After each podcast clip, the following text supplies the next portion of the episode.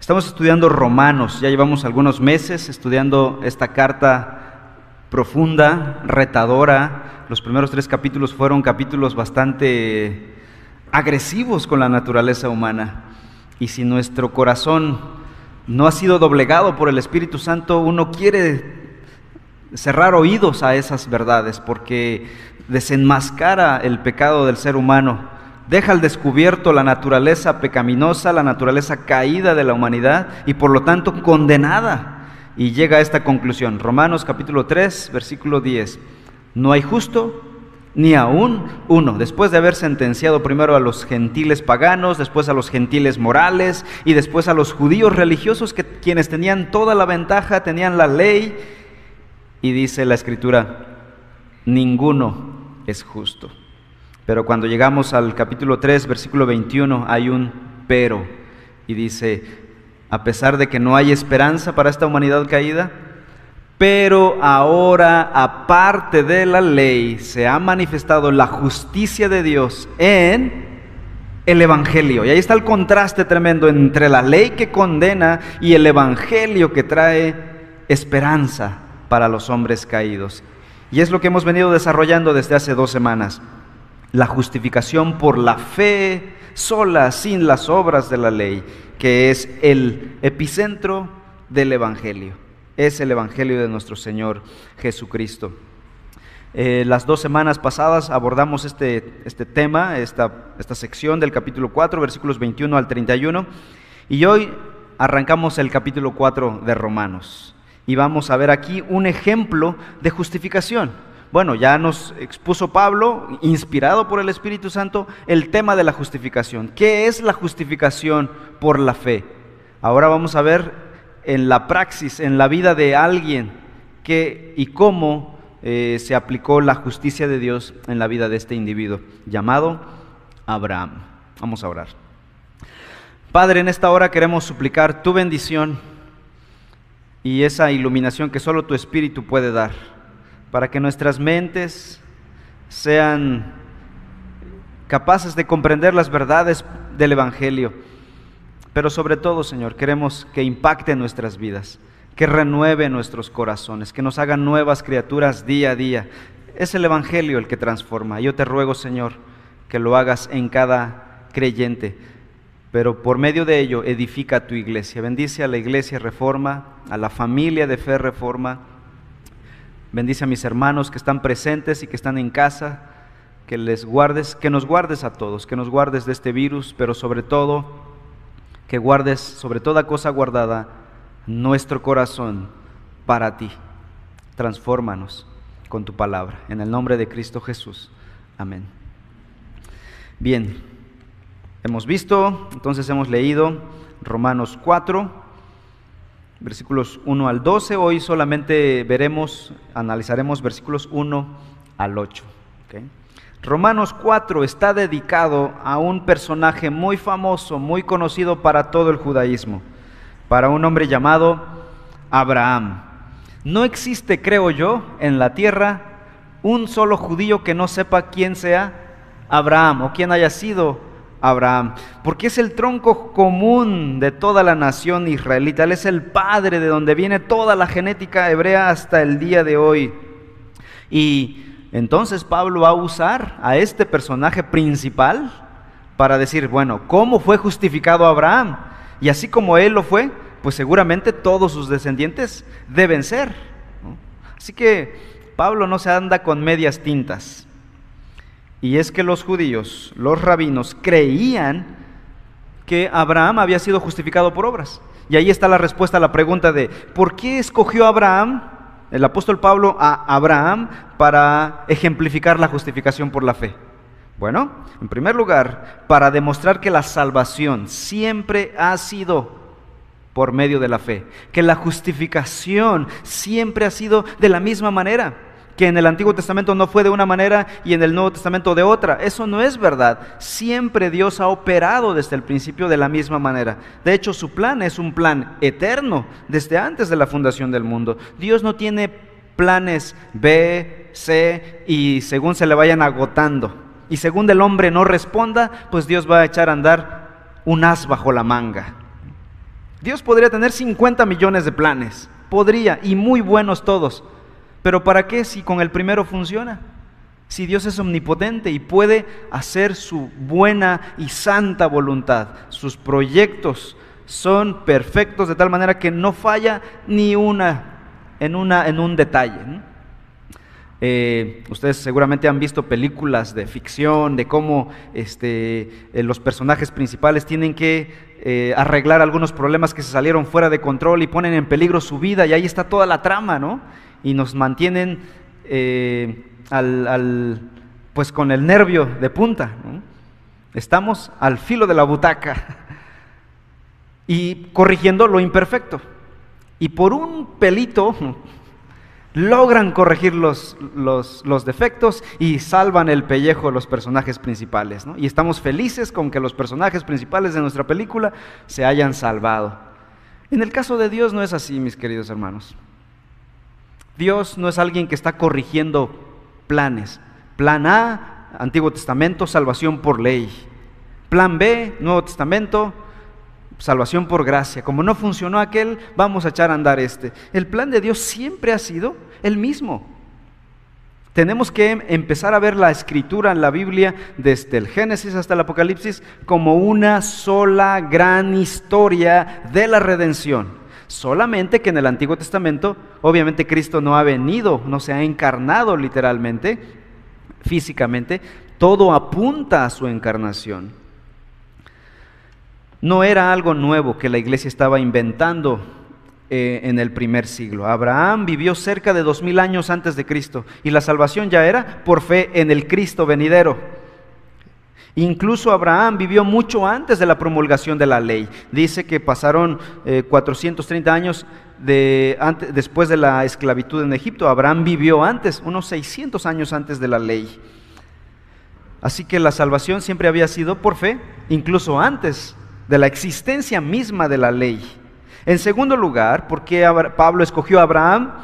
Porque la mayoría de los judíos en el tiempo del apóstol Pablo, incluso hoy, creían que Abraham había sido hecho justo por su propia rectitud moral, por sus propios méritos, había sido hecho justo delante de Dios. Creían que Dios había escogido a este hombre, Abraham, para que él fuera el padre de la nación israelita, porque él era el hombre más recto sobre la tierra.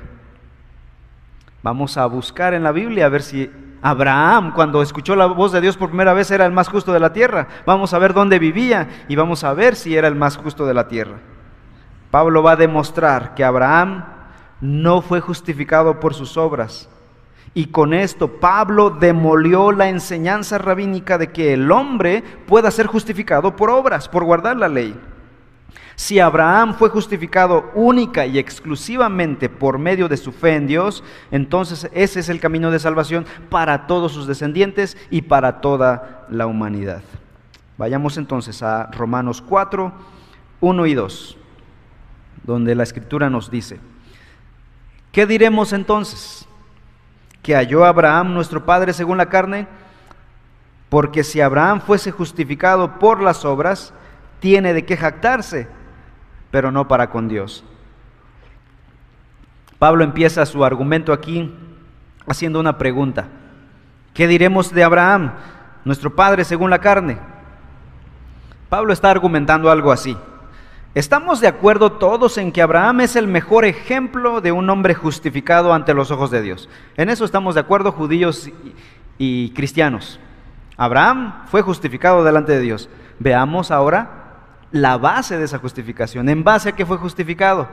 Y ahí vamos a encontrar eh, la solución a, nuestro, a nuestra pregunta, a nuestro dilema. La frase, ¿qué diremos entonces? Es como decir, por lo tanto, que conecta entonces la situación o, o, la historia de Abraham aquí en el capítulo 4 con el capítulo 3. No podemos estudiar Romanos 4 sin estudiar Romanos 3. Ese es uno de los grandes retos que tenemos como creyentes. Aprender a leer la Biblia de forma más integral. Porque nos gustan leer los pedacitos, ¿no? Y especialmente la costumbre que tenemos de hacer los devocionales cortitos con un versículo. y le damos en toda la torre al, al mensaje central del argumento más grande que está allí. Necesitamos aprender a ver más de forma integral la escritura. Cuando nos mandan una carta, de quien sea, tú no tomas nada más la línea de en medio y la subrayas y es la única que lees. O alguna línea, dices, esta carta está larguísima, qué aburrida, nada más voy a subrayar dos, tres líneas y con esa leo. Esa va a ser el mensaje para mí. Y si tú ignoras el contexto, el resto, la introducción, cómo se presenta la carta, para empezar, quién es el que te escribe, cuándo lo escribió y por qué razón lo escribió, estaría dándole todo el sentido a la carta y por qué esa línea dice lo que dice. Pero si tú lees todo desde el principio, sabes quién te lo escribió, cuándo, por qué, en qué situación se encuentra. Es una carta de, auxilio, ayúdame, estoy en necesidad, así y así. Y cuando llegan a esa línea que tú subrayaste, entenderás por qué está pidiendo ese auxilio. Lo mismo pasa con las escrituras. Tenemos que aprender a leerla de forma más integral, conocer más el contexto. Entonces, Pablo está conectando la historia de Abraham con el capítulo 3. ¿A qué conclusión llegamos en el capítulo 3? Después de haber estudiado varios domingos, Romanos 3. Bueno, creo que Romanos 3, 28 resume bien toda la enseñanza del capítulo 3. Dice, Romanos 3:28, concluimos, o sea, llegamos a esta conclusión, que el hombre es justificado por la fe aparte de las obras de la ley. ¿Ok? Esa es la conclusión a la que llegamos en el capítulo 3. Es la enseñanza que lleva Pablo hasta aquí. Entonces en el capítulo 4, ¿cómo abre él su nuevo argumento? Entonces, ok, si la justificación es solo por la fe sin las obras de la ley, entonces, ¿cómo fue justificado nuestro padre Abraham según la carne? Por lo mismo. ¿no? Entonces dice, vamos a ver un ejemplo, el ejemplo de Abraham. Ese es el cuadro que pintan las escrituras de Abraham, el jactancioso, el orgulloso. Hebreos 11 nos dice que Abraham por la fe hizo esto, por la fe hizo aquello, por la fe vivió así, etcétera, etcétera. Así que si un hombre pudiera ser justificado por sus obras, podría felicitarse a sí mismo. Podría decir, lo logré. Versículos 3 al 5 dice, Romanos 4, 3 al 5, porque ¿qué dice la escritura? Y creyó Abraham a Dios y le fue contado por justicia. Ahora bien, al que trabaja el salario no se le cuenta como favor, sino como deuda. Pero al que no trabaja, pero cree en aquel que justifica al impío, su fe se le cuenta por justicia. La primera pregunta nuevamente en el versículo 3 de Pablo. Vayamos a la escritura, dice. ¿Qué dice la Biblia al respecto? ¿Cómo fue justificado nuestro padre Abraham? Bueno, vayamos a la Biblia, dice, y abre su Biblia eh, Pablo.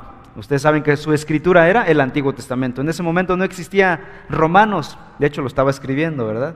Estaba escribiendo el Nuevo Testamento. Eh, su escritura a la que se refiere aquí es todo el Antiguo Testamento. Y cita la escritura. Y dice, ¿qué dice la escritura? Y cita Génesis capítulo 15, versículo 6, donde dice, Génesis 15, 6.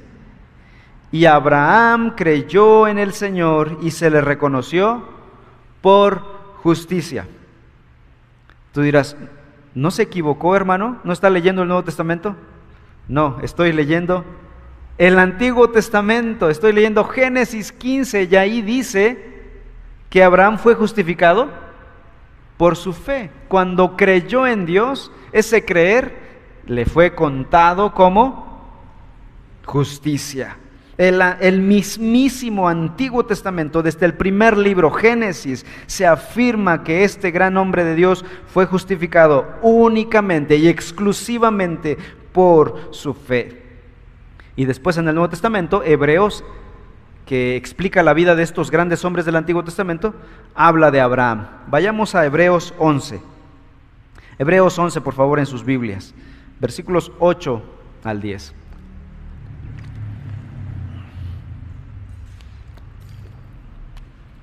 Dice, Hebreos 11, 8 al 10.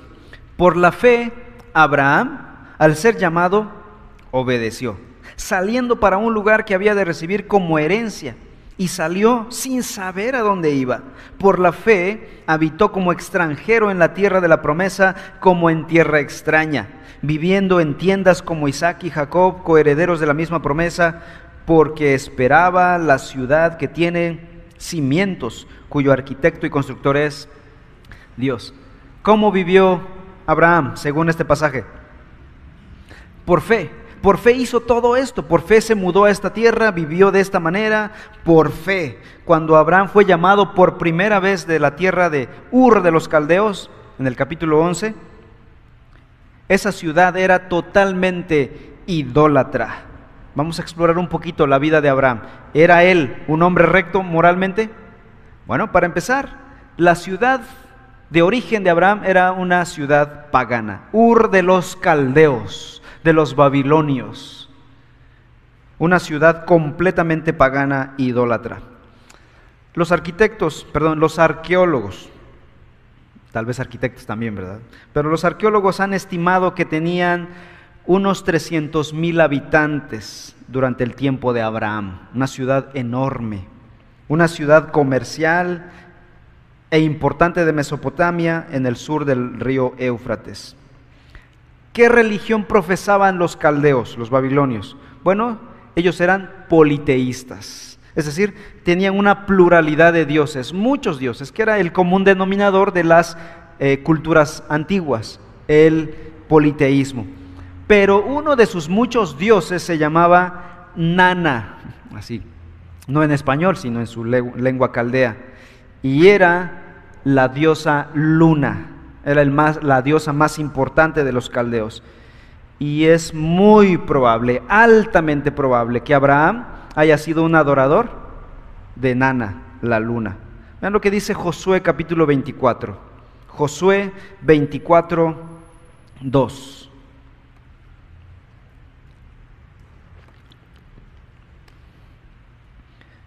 Dice, y Josué dijo a todo el pueblo, así dice el Señor Dios de Israel, al otro lado del río habitaban antiguamente los padres de ustedes, es decir, Taré, padre de Abraham y de Nacor. ¿Y qué hacían? Y servían a otros dioses. Así que lo que estoy diciendo no es especulación. La Biblia, inspirado por el Espíritu Santo, diciéndole a Josué que sus padres, Taré y Abraham, habían sido politeístas, habían sido adoradores de muchos dioses.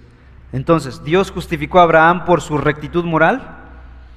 De entrada, estaba en la religión equivocada. Estaba adorando a falsos dioses. Así que el primer argumento de Pablo está demoliendo el fundamento mismo de la creencia rabínica de que Abraham había sido eh, justificado por su buena religión, por su buena moral, producto de su buena religión. Dios no eligió a Abraham por su moralidad, por su religión, por su carácter de santidad, sino que eligió a Abraham un pagano. Así que lo eligió soberanamente, incondicionalmente. Esto se llama la elección incondicional de Dios o la elección soberana de Dios. El llamamiento de Dios es soberano sobre los hombres. Y soberanamente le hizo una promesa a Abraham. Vayamos a Génesis capítulo 12. Vamos a estar de aquí para allá, pero así es esta investigación. Vayamos a Génesis 12 y veamos cuando Dios llama a Abraham. Le dice en el versículo 2, haré de ti una grande nación, una nación grande, y te bendeciré engrandeceré tu nombre y serás bendición, le está diciendo Dios a este pagano cuando lo está llamando.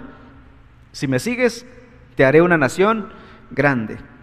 Versículo 3, no solo te bendeciré a ti, bendeciré a los que te bendigan y al que te maldiga maldeciré. Y aquí va una promesa enorme del Evangelio. En ti serán benditas todas las familias de la tierra. O sea, el plan que Dios tenía para Abraham no era solo para él y para su familia, era un plan para todo el mundo, para todas las familias de la tierra. Era un plan internacional.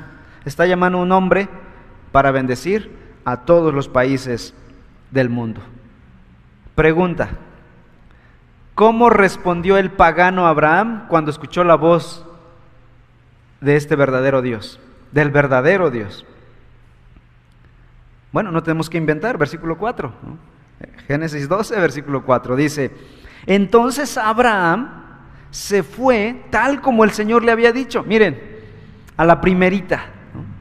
Dios soberanamente llamando y, e inmediatamente obrando en el corazón de un pagano. Así hace Dios. Hermanos, todos nosotros el día que obedecimos éramos paganos. Y de ahí nos tomó Dios y obedecimos por primera vez. Nadie de nosotros obedeció a Dios cuando ya era un buen hombre, una buena persona, ya adoraba al verdadero Dios todos fuimos tomados del paganismo, de nuestro contexto, de nuestro círculo pagano, y de ahí fuimos tomados soberanamente y Dios impulsó nuestro corazón por su Espíritu Santo, con el poder de su Espíritu Santo, y nos hizo obedecer. Y así en el caso de Abraham, y dice que hizo tal como el Señor le había dicho, y Lot se fue con él. Abraham tenía 75 años cuando salió de Arán Abraham tomó a Sarai su mujer y a Lot su sobrino y todas las posesiones que ellos habían acumulado y las personas que habían adquirido en Arán y salieron para ir a la tierra de Canaán y a la tierra de Canaán llegaron. El pagano obedeció, impulsado por Dios. Quizás nunca había escuchado sobre la tierra de Canaán, Abraham, la cual estaba habitada también por paganos. Pero por fe, este hombre, aquí, aquí dio su primer paso de fe, y por esa fe dejó sus ocupaciones, dejó su patria, sus amigos, dejó a la mayoría de sus parientes y probablemente dejó muchas de sus posesiones. Llevó mucha, pero también dejó. Abandonó su seguridad temporal por un futuro incierto. Y esto lo hizo, según Hebreos, por fe. Por fe Abraham obedeció para ir a la tierra que él ni siquiera conocía, dice el capítulo 11. Ahora, los rabinos podrían argumentar y decir, bueno, eso ya es una obra de Abraham, ya está hablando bien de Abraham, que haya obedecido. Y por eso fue justificado. Bueno, vamos a ver, vamos a analizar ahora su fe. Una vez que Abraham creyó, ¿fue su fe y su obediencia perfectas? Bueno, vamos a ver algunas unas cosas aquí. La fe y la obediencia de Abraham nunca hasta que falleció fueron perfectas. A veces uno como que lee la Biblia con ojos románticos y dice, wow, ese Abraham era un hombre perfecto. Pero cuando lo ves con lupa, te vas a dar cuenta de que no, no era como lo pensamos. Él, por ejemplo, no obedeció al plan, al pie de la letra, las palabras de Dios. Por ejemplo, Dios le había dicho, vete tú y deja tu parentela, o sea, tú y tu esposa y vete, deja tu parentela la primera vez. Bueno, Abraham obedeció y se fue, pero se trajo a su parentela. ¿A quién se trajo Abraham? A su padre Taré y a su sobrino Lot. Dios le había dicho, vete y deja tu parentela y vete a la tierra desconocida. Así que Dios dijo, bueno Señor, me voy, pero me llevo a mi familia. Es como cuando nosotros negociamos con Dios, ¿no? Dios nos está diciendo algo claramente y decimos, Señor, sí quiero obedecerte, pero... Y empezamos el trueque con Dios, ¿no? A ver si podemos conseguir algo más. Bueno, ni tú ni yo, medias, ¿no? No se puede operar así. Y Dios, ¿saben qué hizo? Dios se lo permitió. Como muchas veces Dios en la Biblia nos permite a los seres humanos actuar bajo la necedad de nuestro corazón, pero más adelante Dos cosas. Veremos que Dios tenía razón, como Él lo había planeado. Y segundo, pagaremos las consecuencias de nuestra rebelión. Y Dios en su misericordia muchas veces eh, minimiza las consecuencias o, o amortigua las consecuencias para que no sea tan duro el golpe que nos vamos a llevar. Pero el Señor en su gracia y en su sabiduría, Él no forcejea con los hombres necios. Él dice, ok, Después entenderás por qué te dije tal cosa. Así que Abraham, por haberse llevado y no haber cumplido al pie de la letra el llamamiento de Dios, desperdició 15 años de su vida hasta esperar que su padre muriera. Dios tuvo que intervenir y quitarle a su padre. Taré falleció en tierra de Arán. Y entonces Abraham recibió el llamamiento otra vez. Ok, vamos para Canaán. El final es Canaán. Y murió su padre y se fue. ¿Obedeció esta vez ahora completamente Abraham?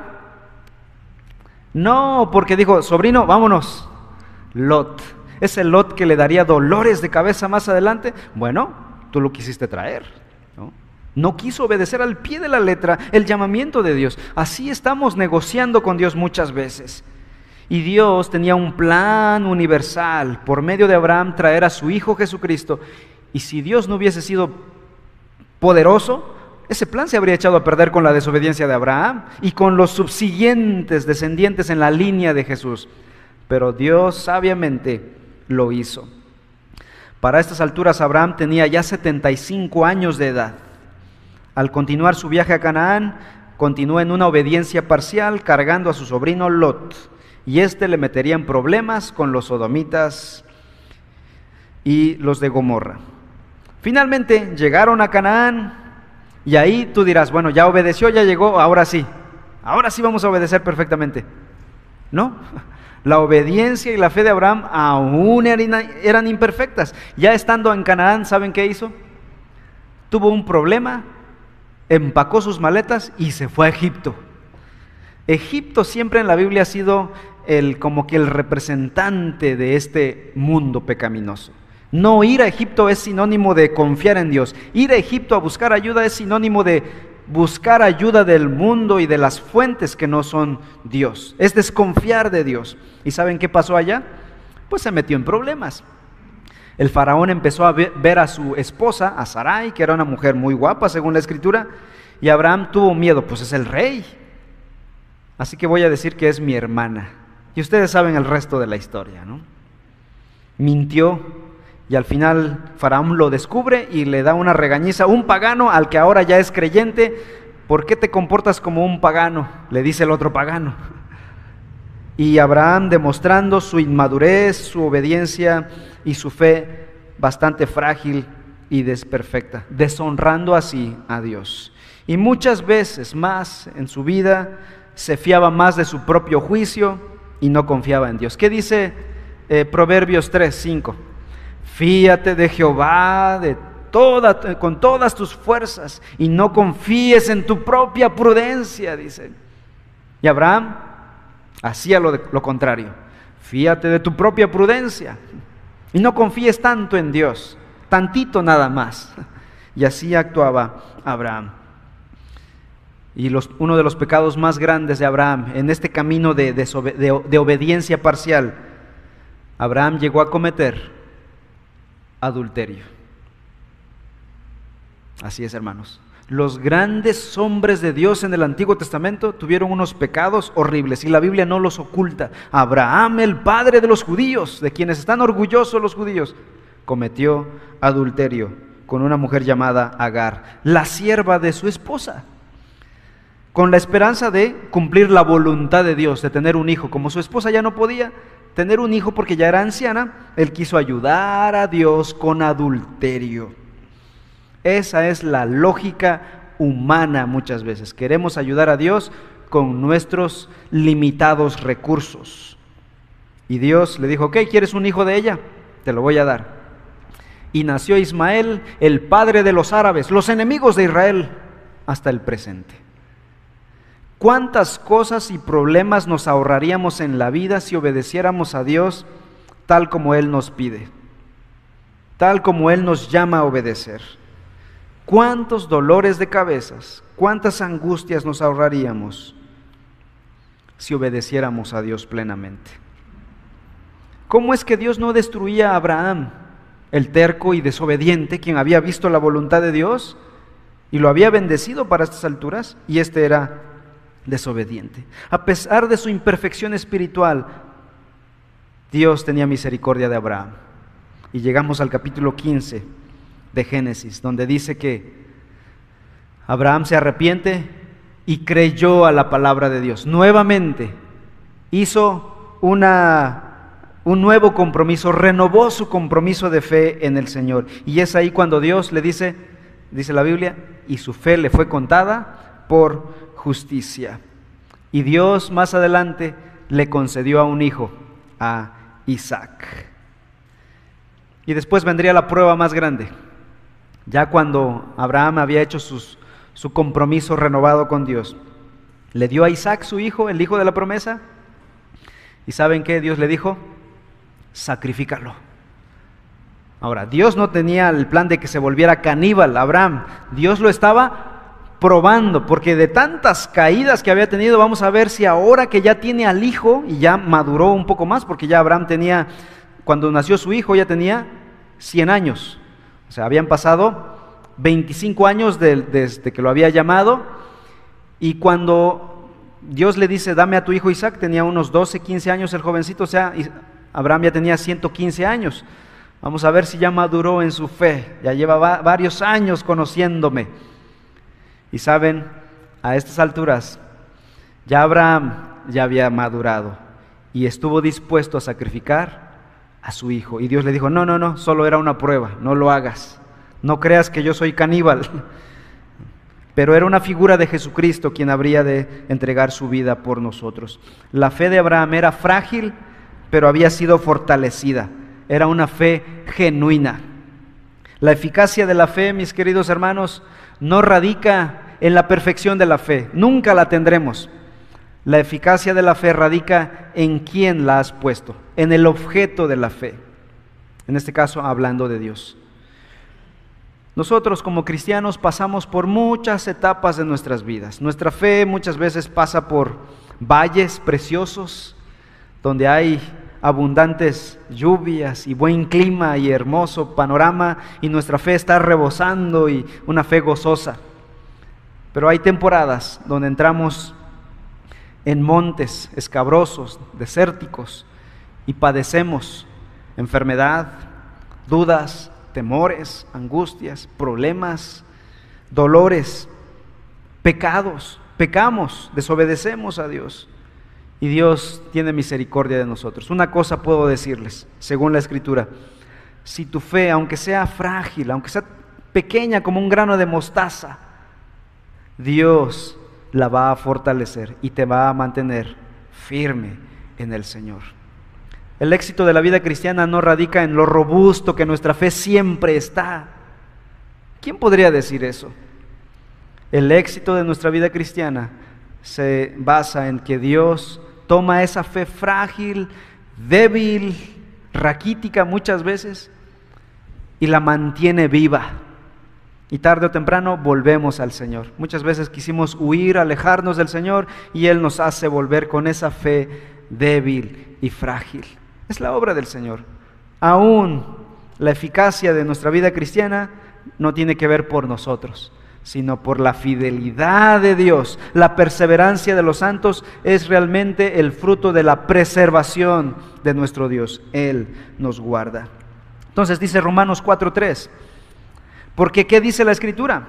Y creyó Abraham a Dios y le fue contado por justicia.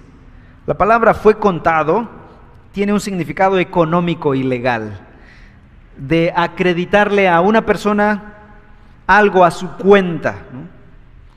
La única cosa que Dios recibió de Abraham entonces fue su fe imperfecta y su obediencia imperfecta. Y Dios la tomó, la fortaleció y lo justificó en base a esa fe.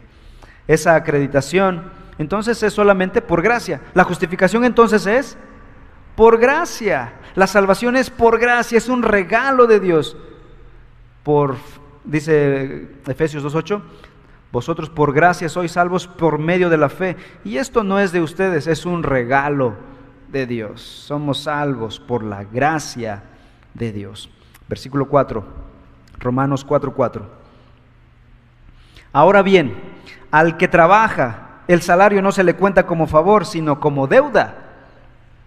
Es decir, si el hombre pudiera alcanzar salvación por sus obras, hablando hipotéticamente, supongamos que alcanzara salvación por sus obras, entonces la salvación no sería un regalo de la gracia de Dios, sería un pago, un salario. Dios estaría obligado a darte la salvación, ¿por qué? Porque ya te lo ganaste.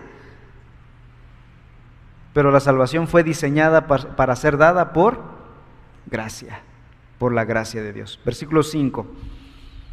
Pero al que no trabaja, pero cree en aquel que justifica al impío, esa fe se le cuenta por justicia.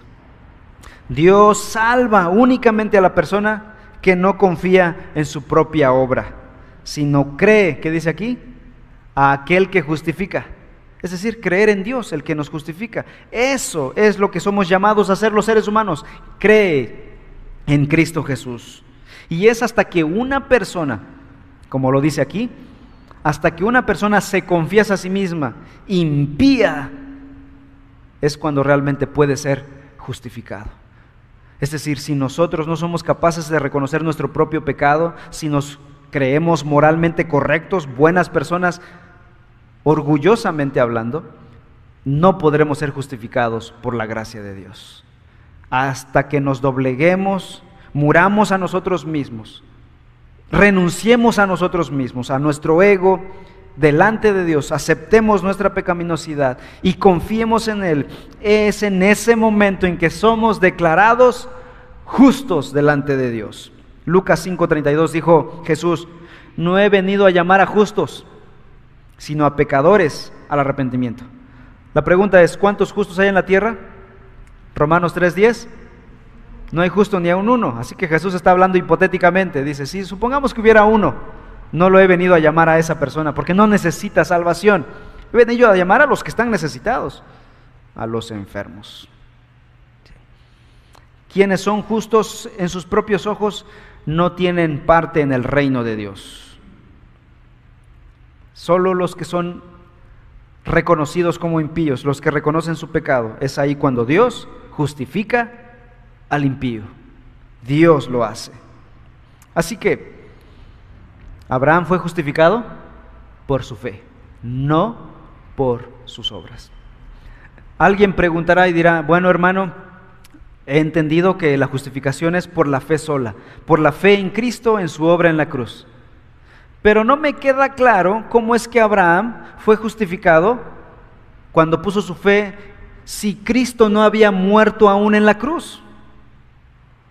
Y entonces la pregunta se extendería no solo a Abraham, sino a todos los santos del Antiguo Testamento. ¿Cómo fue justificado Abraham? ¿Cómo fue justificado Moisés, David, todos los creyentes del Antiguo Testamento? Si Cristo no había aún muerto. Bueno, en primer lugar, para Dios eso no es un problema. En segundo lugar, antes de la cruz, el pecado del creyente era pagado por anticipado hasta la venida de Cristo Jesús. Era como un crédito que se le daba. ¿no? Hoy usamos la terminología en financiera de prepago y pospago. ¿no? Algo así hizo Dios. La cruz es el pago pero a los que vivieron antes de la cruz, pero creyeron en esa venida futura de Cristo Jesús a morir por sus pecados, se, de alguna manera, se les dio un crédito, una especie de prepago, un crédito. Y mientras tanto se solventaba con sacrificios, o sea, todo el ritual de la ley, para eso se introdujo, pero esos sacrificios apuntaban a Cristo Jesús. Una vez venido el verdadero sacrificio de Cristo, ¿qué pasó con estos sacrificios? Desaparecieron. No tenemos aquí un corderito, un altar. De hecho, esto no se llama altar, mis queridos hermanos. Esto lo hicimos un poquito más arriba para poder ver, ver a todos, ¿no? Y no nos distraigamos.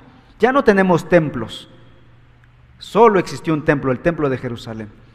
En el Nuevo Testamento, el cuerpo de creyentes, la iglesia de Cristo, es el templo de Dios todos los creyentes redimidos.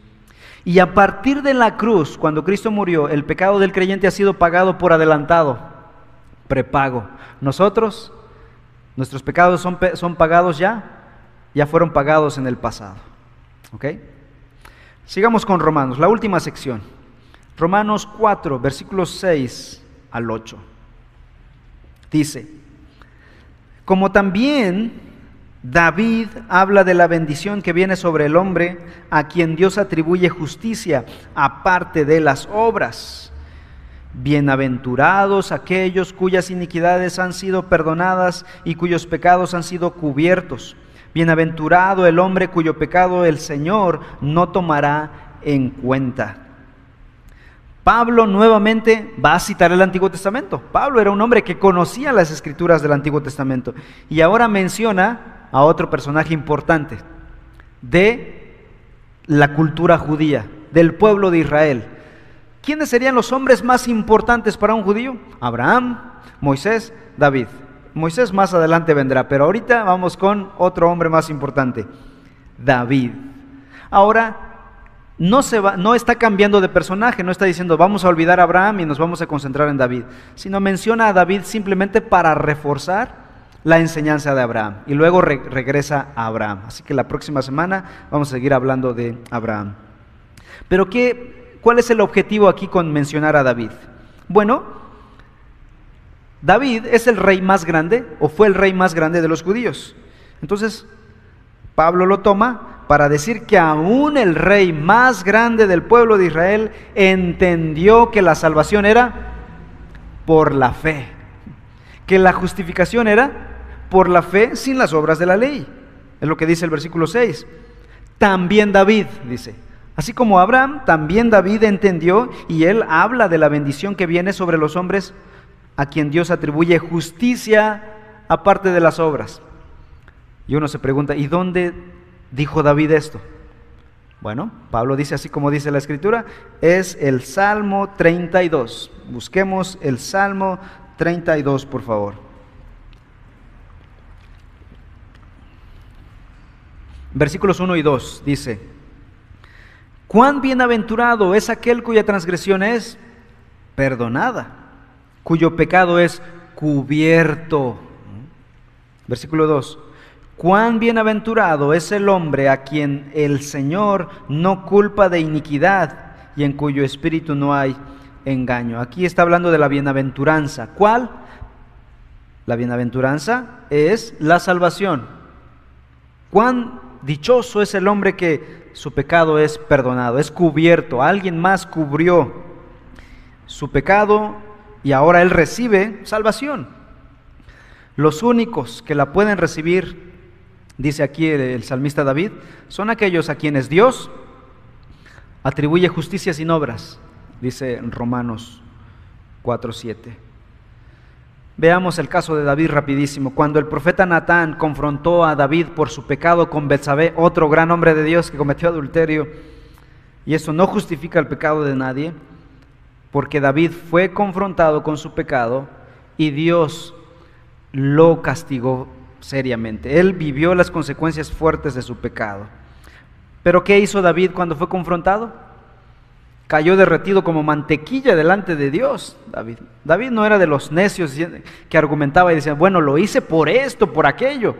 No, él reconocía de inmediato su pecado. Por eso era un hombre llamado conforme al corazón de Dios. En el Salmo 51 leemos cómo David se arrepiente de su pecado por completo y confiesa su pecado. Salmo 51, 1 al 4 dice, Ten piedad de mí, oh Dios, conforme a tu misericordia, conforme a lo inmenso de tu compasión, borra mis transgresiones Lávame por completo de mi maldad y límpiame de mi pecado, porque yo reconozco mis transgresiones y mi pecado está siempre delante de mí. Contra ti, contra ti solo he pecado y he hecho lo malo delante de tus ojos, de manera que eres justo cuando hablas y sin reproche cuando juzgas. David reconoció su pecado. Las personas con fe genuina son bienaventuradas con la salvación. ¿Por qué? Romanos 4:7 dice, sus iniquidades han sido perdonadas, su pecado ha sido cubierto. Versículo 8, bienaventurado el hombre cuyo pecado el Señor no tomará en cuenta. Hermanos, bienaventurados aquellos cuyos pecados ya fueron cubiertos por Cristo.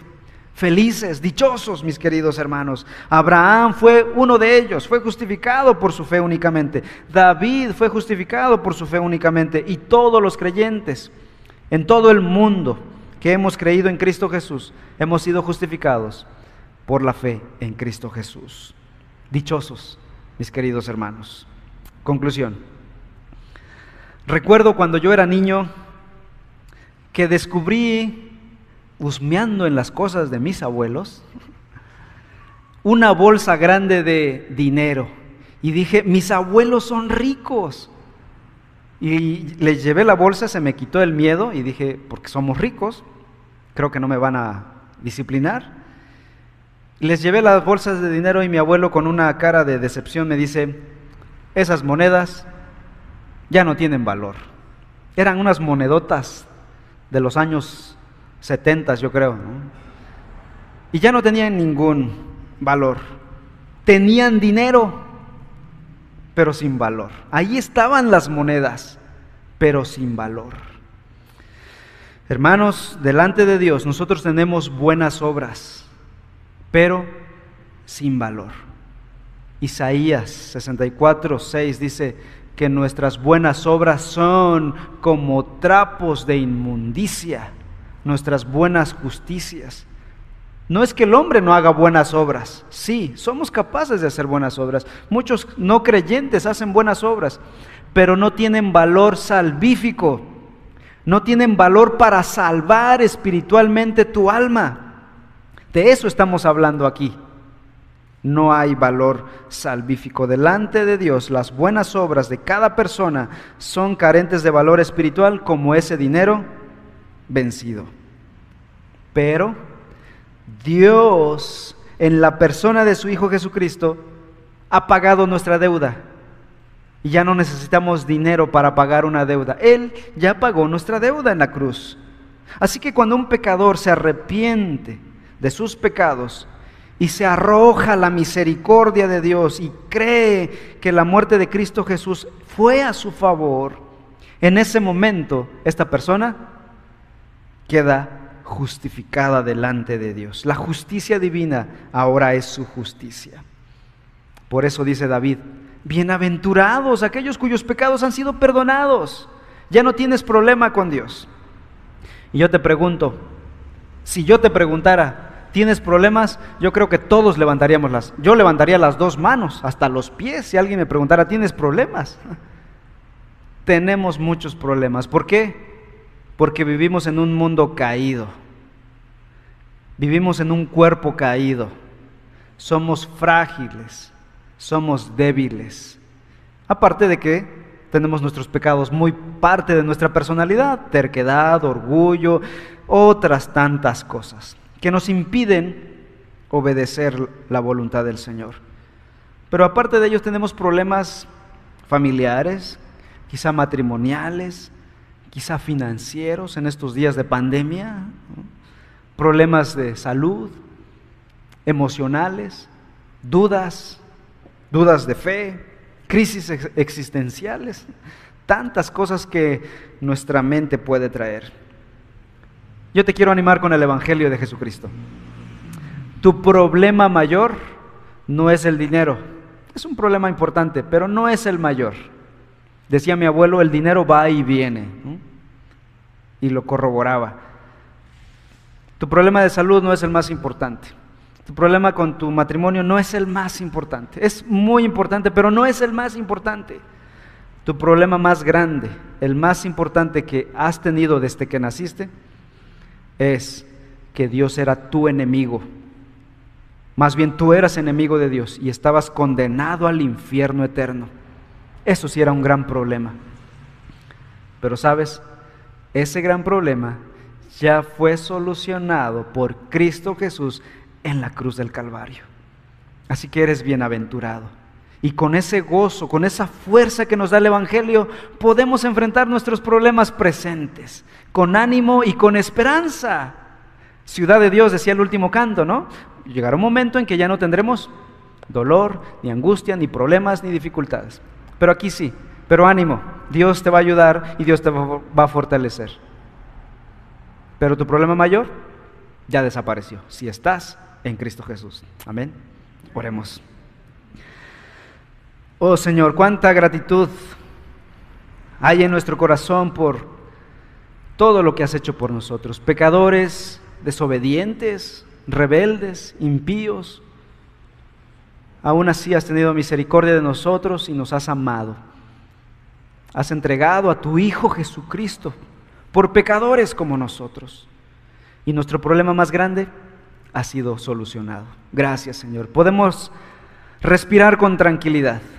Ahora solo te pedimos que nos ayudes con nuestros problemas menores aquí en la tierra, hasta que tú digas, basta. Ayúdanos a serte fiel, fieles, amarte con un amor más puro y más fuerte. Fortalece nuestra frágil fe. Anima a mis hermanos, edifica tu iglesia, a los que están en casa, a los que están aquí, y trae más pecadores al arrepentimiento. Te lo pido, Señor, y que tu nombre sea glorificado. Gracias por justificarnos en la obra de tu Hijo Jesús, ese glorioso intercambio que hiciste en nuestro lugar. Te alabamos en el nombre de Cristo Jesús. Amén.